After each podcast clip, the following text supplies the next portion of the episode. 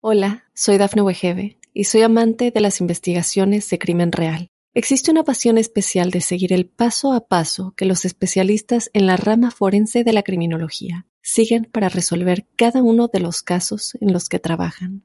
Si tú, como yo, eres una de las personas que encuentran fascinante escuchar este tipo de investigaciones, te invito a escuchar el podcast Trazos Criminales con la experta en perfilación criminal, Laura Quiñones Orquiza, en tu plataforma de audio favorita. Te haré algunas preguntas. Quiero que respondas honestamente. ¿Alguna vez has sentido algo que consideres anormal?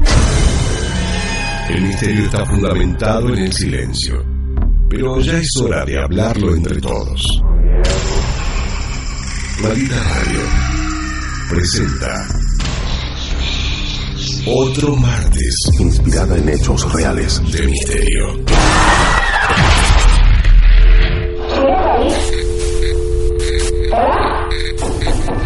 ¿Quieres hablar con alguna de nosotras?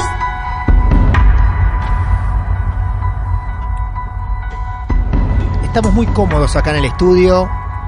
El tiempo es suficiente. Es momento de un nuevo martes de misterio en el formato historias. Vamos a recibir a Ignacio, el protagonista de la historia del día de hoy. Ignacio, ¿Qué tal? ¿Cómo andamos? ¿cuántos años tenés, Ignacio? 67. 67 años. Parecía más joven. Sí, parece de 29. Ujú. Sí, todos me hicieron lo mismo. Tiene la voz intacta. Bueno, Ignacio es marplatense, entonces. Sí. Nos va a contar una historia que sucedió hace unos 35 años. ¿Estás, eh, ¿estás casado actualmente? Sí, sí, dos- 42 años. Mira, ¿cómo se llama tu mujer? Margarita. ¿Esa es la historia? Esa es una gran historia, ¿eh? Esa es la historia de misterio, 42 años casado. Con peleas, agarradas, lo que sea, estamos juntos. Cu- eh, Claro. ¿Cómo se llama tu mujer, Ignacio? Margarita. Margarita. No Margarita. había escuchado. Excelente nombre. ¿Ella está escuchando este momento? No, no, no, no. No. No, porque se quiebra con ese tema, no quiere escucharlo más. Me manda a mí a hablar por todos lados. Junio de 1980. Junio de 1980. ¿Esto que vas a contar sucedió en Mar del Plata? Sí, señor, en una clínica de la avenida 25 de mayo, de la calle 25 de mayo. Tercer piso, habitación 310. Bueno, estos son los datos que a mí me gusta Bien. empezar a juntar en la historia. Es más, es más, de vez en cuando voy y me paro en la puerta y me voy para mi casa. No, No, no, no, no, para, para, para. porque Ahí ya tiró empezó- una cinematográfica. Ya Sí, empezó terrible. Para un segundo, vos en la actualidad entrás a la clínica y subís al de tercer piso. cuando, por ahí cada cuatro o cinco años voy, Sí. y sí, entro, me voy al tercer piso, me- la habitación ya está cerrada, no sé, hay un depósito ahí ahora. Me paro en la puerta, miro el número y me voy. Me Habitas- quedó como una, qué sé yo, como si tuviera que encontrar algo otra vez, ¿no? Una cosa así me quedó. Habitación- Que no, que no va a pasar 310. 310, acabo, acabo de notar. Clínica 25 de mayo, habitación 310. Yo ya imagino aquel que mañana tenga algún turno en la clínica o gente de la clínica que nos esté escuchando. Guarda que esto que va a contar Ignacio, posiblemente gente que en la actualidad trabaja en la clínica, no tiene la menor idea que ha ocurrido. Seguramente debe ser así. o sí, No, seguramente mañana algún paciente o alguien que trabaje en la clínica se va a sí, subir. sí, sí, van a ver los, los este, expedientes, mi, mi hija está anotada, estuvo internada. Bien, acá nos vamos a enterar también que es la hija, una gran protagonista de la historia. Sí, mi hijita, Entonces, sí, la segunda. la segunda, ¿cuántos hijos tenés? Tres, una Tenés- 40, es la, el problema, la, la historia 36, un nieto que tiene un nieto de 10 y Ajá. un hijo de 26. Y uno de 20. ¿Cómo se llaman ellos? Eh, Mónica la Grande, Valeria la de la historia y Sergio el Bachico. Ajá. ¿Mónica la Grande se llama? La más grande es Sí. Mónica. Como La Mirta Mar- Legrand. ¿Eh? Mirta la Grande es Mirta Legrand. no, así Esta es Mónica la Grande. En francés, sí. Bien, Valeria, entonces aquí vamos algunos nombres, conociendo la historia. Margarita es la mamá de Valeria, es la mujer de Ignacio. Ignacio también es el padre de Margarita, perdón, de Valeria. de Valeria. Ahora, dijiste que Valeria tiene 36 años y que la historia tiene 36, o sea, ¿era tu hija recién nacida? Claro, ocho meses. Estoy totalmente No. cagado ya. Hoy no voy a mear a la noche. Operamos de una hernia, el médico la mandó para, el médico era el doctor Torres, ya fallecido, un gran médico, pero la mandó para la casa Y a los dos o tres días empezó a andar, la, la vimos que se sentía mal, mal, vomitaba, vomitaba. La llevamos a la clínica 25 de mayo de nuevo y ahí internación urgente el 12 de junio de 1980, internación urgente. A ver, escúchame. grave. Valeria nace sin ningún problema y, la, y obviamente como cualquier otra persona la tenés en tu casa o había Sí. tenido o había tenido algún problema. No, no, no. Tenía una hernia umbilical muy grande y había que operarla para antes que se lo reventara. La operaron, cayó todo bien, pero luego se ve que hubo al- algún problema en la operación, alguna mala praxis pequeña que no y apareció un virus que, que bueno, y se complicó. Y tuvimos que internarla urgente y ahí se complicó. Escúchame, ¿a ella la operan cuándo? ¿A qué edad más o menos? Un, dos días antes. Ah, a ella a los ocho meses la operan. Vuelve a tu casa y empieza con estos problemas de vómitos. Sí, no, al otro día tuvimos que llevarla urgente a la clínica internaria y nos dijeron que estaba grave, que, bueno, te imaginaste, ¿no? Éramos dos pibes, 31 años yo y y 26 mi señora. Para aquella época éramos pibes, Sí, ahora los claro. pibes están más avivados. Claro, exacto. Clínica 25 de mayo. Sí. Eh, cuando vos volvés con ella, eh, Sí. ¿qué, qué, qué palabras recordás de los médicos? ¿Qué es lo que te dicen? Urgente análisis, le hacen 20 análisis, la sacan del laboratorio y la internan con, con todos los cables, todo, aire, todo. Eh, el cuadro grave. Es muy grave, el cuadro muy grave, el cuadro muy grave. Bueno, este, bueno este, yo tuve que dejar a mi señora ahí, venir para acá, dejar a, a Mónica, que tenía cuatro años, la más grande, con, con mi mamá, Ujú, y de ahí este, rajar a, a la clínica otra vez. Claro, Volví a la clínica y mi yo me acuerdo que me mandó a buscar algo, pañales o ropita de la nena. Me claro. volví otra vez y dice, quedate y vení mañana temprano. Bueno, avisé en el trabajo este, que no podía ir porque el caso era grave, me dijeron que no había problema. Ujú. Y a la mañana me levanto a las 7 de la mañana cansado y se me ocurre irme caminando. Y yo la- aclaro algo, ¿puedo, ¿puedo explicar algo? Sí, claro, por Ignacio. supuesto. Yo voy a decirlo a lo gaucho, no lo tomen a mal, chicos. Sí, sí. No, por favor. puteaba a los curas, a los pastores evangélicos, a los testigos, toda religión que me pasaba por el camino la insultaba, no la quería ni ver. Pero para nada. No creía ni en mí mismo, en nada, no quería nada. Porque justo era la época de los militares, habían desaparecido un par de amigos y estábamos medio en- envenenados, ¿viste? Claro. La sociedad, estábamos todos envenenados. Pero Claro. bueno, este, bueno, me voy a la gruta, lo que nunca, me voy a la gruta, un frío, pero caía agua nieve, me voy con una camperita, así nomás, no, ni me cambié, vaquero, zapatilla, como siempre, ¿ah? a la gruta. Me siento en la gruta. Eso, perdóname, Ignacio, eso es al día siguiente de haber vuelto a internar a tu hija. Sí, sí, eso fue la mañana del 13 de junio, 13 de junio. Con tu mujer en la clínica. en la clínica con la nena. Bien. Ignacio, ¿qué, ¿por qué fuiste a la gruta? ¿Por qué te nació La esa verdad que no, de ir? no sé, me agarró el... No sé, la verdad que no sé. Fui y me meto, no había nadie, un frío, yo vi nada. Estaba el hombre del portero, nada más limpiando, barriendo ahí. Y caía agua nieve, viste, por ahí salió el sol, esos días de, de- de frío en serio. Vi una monjita y me dice, ¿qué le pasa? Yo estaba sentado ahí, frente a, frente a la Virgen, ahí. Me dice, le conté, y me dice, toma esta estampita, que la Virgen va a interceder para curarle y su hija se va a salvar. La estampita la tengo encima, ¿eh? Donde voy yo la estampita con mi documento. Ujú. O sea, eh, creo reventarla, la tengo conmigo desde ese día. Entonces, bueno, me fui ahí para la clínica. Voy y le pregunto a los médicos, me dicen, no, está grave, grave, grave, grave, no sabemos qué va a pasar, pienso lo peor, estése preparado, bueno, que un día de locos, ¿no? Eh, mi mamá se vino a España, justo tuve que dejarla en mi suegra, la Mónica, justo mi mamá viajaba a España en ese momento, no podía, digo, no, es una pavada, andate tranquila, le digo, que, que no, no era, para que no postergara el viaje, ¿viste? Bueno, este, y, y se fue con mi suegra la otra. Bueno, entonces, bueno, estuvimos todo el día, y eran las 10 de la noche, vino el médico, médico recién recibido, le pone el estetoscopio, la revisa todo, y me dice, bueno, mire, ya está, creo que el 3, 4 de la mañana, la nena se muere, no, No. No, te dijo eso el no, médico. No. y mi señora se quería matar. La tuve que agarrar porque se tiraba del tercer piso para abajo. La tuve que controlar, la tuvieron que inyectar para que se calmara. Eh, bueno, prepárese. Bueno, yo me preparé. El médico entonces directamente te dijo a las 10 de la Sí, que noche no que, le no- quedaban horas de vida. Hora de vida. Entonces yo me pongo a las 3 de la mañana, 3 menos cuarto, 3 menos 10, me pongo a mirar por la ventana del tercer piso para afuera, una noche de esas noches típicas de perro. Oscuro ahí el tercer piso con la, la lamparita nada más de para que tienen prendida. Tu hija hasta ese momento, o sea, digamos, dormida prácticamente. Sí, pero era un cadáver, la cara de la de bebé era un cadáver. Era cara, ya era cara de, de un muerto, vamos, vamos a ser sinceros, era un cara, una cara blanca ya no, nada, apenas si respiraba. Y siento el ruido del ascensor en ese momento. Digo, ¿quién es que anda hasta ahora por acá? 3 de la mañana en una clínica ruido de ascensor. Ruido de ascensor. Y veo ciento pasos. Miro así. Una monja, pero tendría 30 años más o menos, toda vestida de blanco. Digo, qué raro, una monja hasta ahora con esta noche. Buenas noches, hijo, buenas noches, hermana. Y yo no lo quería ni ver, ¿eh? Ojo. Sí. Foto, ¿eh? Bueno, la, la miré como con desprecio. Buenas noches, hermana. ¿Dónde está la nena que se muere en esta habitación? Sí, le digo. ¿Te sorprendió? Pasar, me sorprendió. Pase. Claro. Entonces te- me meto adentro, ¿no?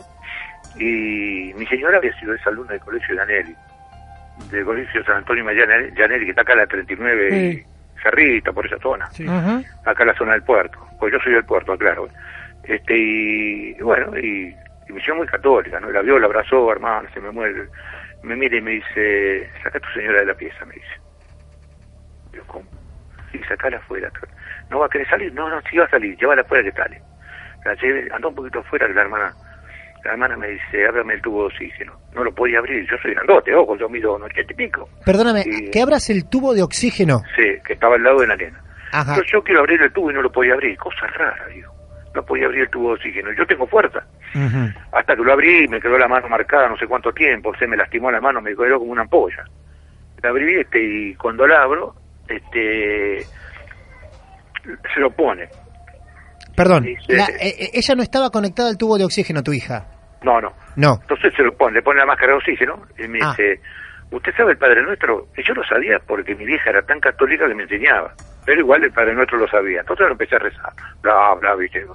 La miro y vi que mi hija empezó a temblar. Y digo, uy, qué macana, está temblando, se me va, hermana. Él me dice, pero vos no tenés fe. Y digo, sos tonto, me dice. Así, ¿eh? Y le digo, "O- otra cosa peor. Y le digo, no, hermana, eh, el médico me dijo, ya la salvé, me dice, está salvada, está fuera de peligro, tócala, vas a ver. La toco y la nena tenía temperatura, tenía color rosado, y me agarró, con la mano de ella me agarró el dedo mío. Tu Tenía hija. los ojos bien, los ojos claros, bien, ¿no? Este, ojo claro como el padre, ¿no? ¿Viste? igual. Este, bueno, y sí, y era chiquitito, y, y mostró una pequeña sonrisa. En ese momento entra mi señora y la ve a la nena, y dice, ya la salvé, hija, queda tranquila. ¿Cómo? Ya la salvé, queda tranquila. Entonces se va corriendo a buscar al médico. Le digo, ¿quién salió usted? Le digo. Me dice, increíble, ¿no te das cuenta que me mandó Dios? ¿Cuándo te vas a dar cuenta que Dios existe? ¿No te das cuenta que Dios te está dando una nueva oportunidad? Y le digo, sí, hermana, le digo, la verdad que sí. A partir de ahora, ojo con lo que haces, me dice. Entra el médico, en este momento corriendo, con el estetoscopio, la mira, la, revisa. Y me dice, ¿qué le dije a la día de la noche? Que se moría. Por favor, no le cuente nada a nadie, porque yo no puedo hablar de milagro, me dice. La nena está fuera de peligro. No le cuente a nadie porque me echan, recién empiezo a ejercer. Bueno, está bien. Se fue con las enfermeras. Y entonces le acompaño al, al asesor. Me- Se va, la, estuvimos hablando, todo. Me dice, no vas a cumplir la promesa, toma la comunión ella y vos la, vos la vas a tomar con ella. Digo, bueno, ¿cómo no? Le digo, ningún el- problema. ¿Compartieron la habitación, o sea, la monja y el médico? Sí, la monja y el médico. Y el médico ambos compartieron la, la habitación, o sea, los dos se encontraron en la habitación. 30 segundos. Ajá. un minuto, ponele más no. Entonces, bueno, el médico se va a la sala. Entonces, este, yo salgo un minuto y mi señora le abrazaba todo. Yo salgo un minuto y el médico me llama y me dice, señor Medina, por favor, no comente nada porque me echan, por favor, este milagro, esto es un milagro y acá no, yo no puedo creer el milagro, me dice. Pero olvidémonos, sigue quedar tranquilo, yo no voy a comentar nada, le digo. Y nunca lo comenté en la clínica. Este, bueno, volví y me dice, bueno, acompañame al ascensor. La acompaño al ascensor. Se reía la monja, ¿no? 30 años, tendría 28, 30 años, no sé, 25, ¿qué? Por ahí. Como yo sería. Entonces la acompaño. Se va en el ascensor. No me busques porque no me vas a encontrar, me dijo. Le digo, ¿por qué? No me vas a encontrar, no me busques. A mí me mandó Dios a salvar a tu hija. Tu hija está salvada, va, va a ser una gran chica en la escuela, va a ser una gran madre y, y la vas a querer mucho, me dijo. No te olvides nunca de mí. Y Dios está, cree en Dios. Y acordate lo que me prometiste. Bueno, y se fue. Entonces vuelvo corriendo, eran 10 metros para el Me dice, me dice, anda para darle un taxi, pobre, pobre hermana, con esta noche la vas a dejar caminar. Y me tiré de cabeza por el ascensor también. Claro. Pasa un minuto. Me 10 segundos, qué sé yo. Voy bajo le digo al guardia que estaba ahí, le digo, maestro, le digo, ¿dónde está la monjita que estuvo arriba con nosotros? Y me miró, me dice, ¿usted está bien? Me dice. Le digo, sí, le digo, la monja estuvo con nosotros arriba. Dice, casi años no viene monja. Y ahí me quedé, digo, a la miércoles, digo, ¿qué me pasó acá? Me quedé mal, digo, no puede ser. Voy afuera y había dos tacheros en un taxi, había dos taxis, y los dos estaban en el primer taxi. Le pregunto, muchachos, ¿no vieron una monja? Y dice, no, pibe, acá monja no vienen. volví y me dice el, el guardia, ¿qué le pasó? Y le conté, ¿no? casi se muere el tipo. Claro. Y fui arriba y nadie la vio. ¿El médico, la vio. ¿El médico tampoco la vio? No la vio entrar, la vio la pieza. La vio la, él sí la vio. La vio. Dice, por favor, no cometen nada porque esto es un milagro y yo no puedo hablar de milagro. Bueno, me- fue una cosa, eh, bueno, me cambió la vida, va. Sí, olvídate. Me cambió la vida. Olvídate. Me cambió la vida. Y empecé a ir a misa, bueno, empecé a ir a la misa, llegué a ser ministro de Eucaristía de la Comunión del Obispado, del Obispado de Mar del Plata, ahora estoy en licencia, lo puedo volver a ejercer. Este, mi señora es referente de Cáritas, ayuda a los pobres, ayuda a todo el mundo, colabora con Cáritas, este, Claro. este, a fondo. Pero bueno, así fue. Y bueno, este, volví a ver al médico cuando la fuimos, la llevamos a revisar. Y me pedía, por favor, que, que no lo contara. No, quédate tranquilo, le digo. Este, después lo fui a ver al médico otra vez para saludarlo y ya se había ido la clínica 25 de mayo. Creo que se había ido a vivir a, a Buenos Aires, no sé a dónde, ¿viste? Pero bueno, esa es la historia. ¿Te acordás Este, creo- perfectamente, obviamente, ¿no? De, de la cara, de sus rasgos, de todo. La monja, Te, te, te acordás perfectamente de ella. perfectamente. Perfectamente. Blanca, bien blanca, blanca, muy Ajá. bonita. Muy bonita. Ignacio, Una ¿tuviste, estrellana, ¿viste? eh? sí, ¿tuviste la tentación de ir a buscarla? La busqué por todo Mar del Plata. ¿Y? En todos los colegios de monjas, hermana Pilar. En todos los Ah, ah, te dio el nombre. Hermana Pilar. Sí, en todos los colegios de monjas, en todas las congregaciones, y no la pudimos encontrar. Y mirá que yo estaba metido en la iglesia, ¿eh? la busqué por cielo y tierra, no la pude encontrar. Nadie, nadie la conocía. Pero fue un misterio, porque era una noche de, de perro, de agua Sí, nieve, claro. de, de 3 grados bajo y una monjita que ni siquiera estaba mojada cuando vino. Claro. Ignacio, la ¿Eh? estampita que tenés con vos, que te dieron en la gruta, ¿de qué virgen es? Sí, de Lourdes. La Virgen de Lourdes. Sí, de la gruta. La tengo conmigo en este momento, la tengo en el bolsillo. Eh, Ignacio, eh, recién decías que, bueno, te volviste muy creyente, digamos, Sí, sí, activos también, tu mujer. Fue la madrugada del 14 de junio de 1980. Sí, no, mi señora siempre fue católica, toda la vida. Claro. Ahora, con la gente eh, que vive dentro del campo de, de- de la religión, día a día, que muchas veces aconseja, ¿qué te dicen ellos cuando contás esta historia? ¿Te dicen sí? ¿Es muy común que ocurran estas cosas? ¿O Eh, dos ocurren cada tanto? Pasaron dos casos iguales en Mar del Plata. Ajá, Dos iguales que el mío, idénticos.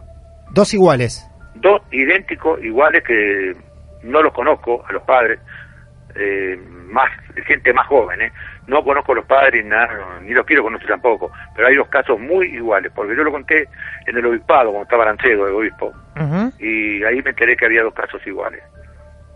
Y bueno, hay otros casos que yo fui mucho tiempo a, a hacer estudios bíblicos al Cediera, ahí en el frente a la, en el pasillo catedral, en el Sí. catedral. Y bueno, escuché casos que como este y peores que este, que no lo puedes creer. Si vos te sentás un día ahí y escuchar esas cosas, te agarras la cabeza. Las cosas que le ha pasado a gente de Mar del Plata, ¿eh? 40, Sí, sí, 50 sí. casos, ¿eh? Esto como el mío o peor que el mío. Claro. Más misterioso todavía. No, lo que pasa que lo que tuyo lo que llama la atención es que sea con, con una presencia tan marcada, ¿no? Una persona Muy con la que hablas, no es una imagen que se apareció y de Ah, golpe, no, no. Una persona que estuvo cinco minutos con nosotros. Claro. Eh, hay algo que te quería contar. eh. A lo mejor vos vas a pensar que soy un iluso o que soy un maníaco. Yo a las 3 de la mañana, desde esa vez, todos los días me levanto al baño. Es una hora clavada, que ya la tengo en el corazón. No Mirá sé vos. si me despierto solo o por qué, pero yo a las 3 me despierto todos los días, me levanto al baño. El horario exacto en el que se te apareció la monja ahí en la Sí, clínica sí, 25 de mayo. Sí, sí, sí, no, no hay con qué darle. Es una cosa que no me la puedo sacar. Claro. Esté acá, esté de viaje, donde esté, porque yo viaje mucho. Claro. trabajo viaje mucho a todos lados, en avión, todo, pero ese horario lo tengo marcado. Acá o en cualquier lugar, ¿eh? Y no es que yo lo haga a propósito, me despierto a esa hora. Ujú. Este, y después, bueno, pues cuando me pasó eso, estuve seis meses sin dormir. Estuve de guardia toda la noche cuidándola. Olvídate. Me quedó un trauma de aquello. Escúchame, eh, Ignacio, ¿recordás el momento en, en el que se lo contaste a, a tu hija? ¿Cuándo fue? ¿Por qué? ¿En el que Valeria fue consciente de su historia? A Valeria se lo conté a los, a los- cuando cumplió 15 años. Ah, a los 15. Mira vos. Cuando cumplió 15 Tardaste años, un poco, o sea, Promesa con mi señora de contárselo a los 15 años. A Lo los 15 contamos años. Cuando cumplió 15 años. ¿qué, qué, qué dijo ella de su historia? Y se puso a llorar, eh, se largó un llanto y después se quería morir, no lo podía creer. No lo podía creer. Es Este, terrible cuando vos sabes que se te, te está poniendo un hijo, es una cosa, mira, no se lo he hecho a nadie. Claro. Mi peor enemigo. Claro, mi peor enemigo. Por Dios que no pase nunca eso. claro. Y si te cruzas con gente que no cree en Dios, Uh, ¿Solés decirle algo o te mantenés al margen y que cada uno siga su camino o intentás convencerlo de que debe trato creer de en Dios? convencerlo, trato de hablar ¿En de serio? Sí, y no le digo que vaya a la misa, le digo que crea en Dios. Claro. No, no obligo a nadie ni le caliento la cabeza a nadie para que vaya a la iglesia católica. Que vaya donde quiera, pero que crea en Dios. Escúchame, ¿vos creés que se debe hablar de tu historia en esa clínica? Y no sé si el médico está, porque estuvo el médico, lo vio el médico nada más. No sé si está, yo fui y no lo volví a encontrar más. Ajá. Pero el médico lo tiene que haber hablado. No, pero viste, el médico a lo mejor a una enfermera y una enfermera a otra enfermera y así. Que una enfermera, creo que una enfermera de las señoras que estaban ahí lo sabe, lo sabía. Pero Claro. claro, era una señora más grande que yo, en ese momento tendría 50 años. Claro. O sea, Claro. ahora debe tener 80. Ignacio, ¿te acordás el nombre y el apellido del médico? No, no, para nada. Te lo digo, te doy mi palabra de, de hombre, de, no puedo, no te lo voy a jurar. Claro. Te digo el nombre de mi hija, que es la de la historia, que el nombre no me lo acuerdo. Claro. No me lo acuerdo. Y el chico debe tener ahora, y tendría 26, 27 años, y tendría 60 años. más Claro, o más o menos. Sí. A lo mejor se jubiló, pero era un chico recién recibido. Pero te digo una cosa, te lo digo en serio, no me acuerdo. No, no, no. Tenía que ir a la clínica el 25 de mayo, leí la historia de mi hija por H cosas, y ahí está. Es un día voy a ir. No, pero me diste una buena idea, algún día Mira, voy a ir. mira vos, a pedir la historia clínica de tu hija. Bueno, mi hija la internamos el 12 y la sacamos el 20 de julio. Bien, ya, eh, mira, estuvo 8 días internada. Ajá. Después de ese día estuvo 8 días internada en observación. Pero bueno, pero gracias a Dios mi hija está, está- estamos todos bien. Habitación 310 que hoy es un depósito. Mira La vos. última vez que fui, Ajá. mirá lo que te digo, la última, yo estoy jubilado. La última vez que fui, este, yo fui a hacerme un análisis por mi trabajo en el año 2000, estamos en, 2000 en, el, en el 2010. Ujú. Fue la última vez que fui. O no, 2011, 2011. Fui, el análisis, los análisis los hacían en el tercer piso, mientras esperaba fui, ya había ido otra vez, ¿eh? fui, me metí y había un depósito, había este algodones, todas esas cosas, Ah, claro. cajas, de todo, material quirúrgico, había todo ahí, no se podía entrar prácticamente. Y ahí este, me dice una, una enfermera, ¿qué fue a mirar? Y le conté más o menos por arriba la historia.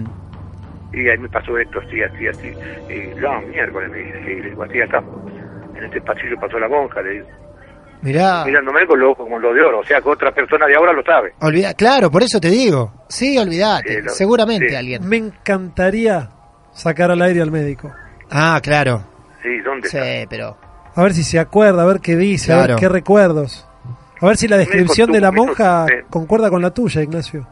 Sí, Nosotros, Ignacio, te agradecemos muchísimo porque No. es una historia extremadamente personal. Acá no es lo mismo de contar, más allá que también son intensas y la gente lo vive de forma intensa cuando se le aparece algo en alguna casa extraña en la que están viviendo Sí, o alguna ruta. no puedo- Esto es diferente, es una historia mucho más intensa y Sí. cargada de emoción, así sí, que conozco un par de historias de las que decís vos de misterio en ruta y eso conozco, pero conozco de verdad, nada de... de- No. Son compañeros míos, sí, no, ¿Quién es no. Claro, más? claro, claro, claro. Acá nos dicen piel de gallina, escribe alguien. Otros dicen, hola muchacho, la historia que este hombre está contando me hizo No, lagrimear mal. Eso, eh, ¿Qué le pasa a un ser humano? ¿A qué le puede llegar a pasar a un ser humano que ve que un hijo... Pero fíjate que estoy casi llorando. ¿Qué le Claro. puede pasar a un ser humano que que un hijo se le está muriendo y que no puede hacer nada? ¿Qué le pasa? Eh, vamos a hablar claro, se hace encima. Ignacio, muchísimas gracias, viejo. La verdad que te, agradecemos muy amable. 100 veces que hayas contado esta historia No, y que la compartas con nosotros y con los oyentes. La verdad, ha sido un honor y le mandamos un beso enorme a tu mujer Bueno, y a tus tres niños. Linda radio, les agradezco a ustedes. che. Un abrazo grande. Un abrazo grande. Gracias, Chao, maestro. Ignacio. Chao, hasta Adiós. Me quedé sorprendido. Para mí, las, de las mejores del ciclo. luego. Es, es intensa, de verdad. Impresionante.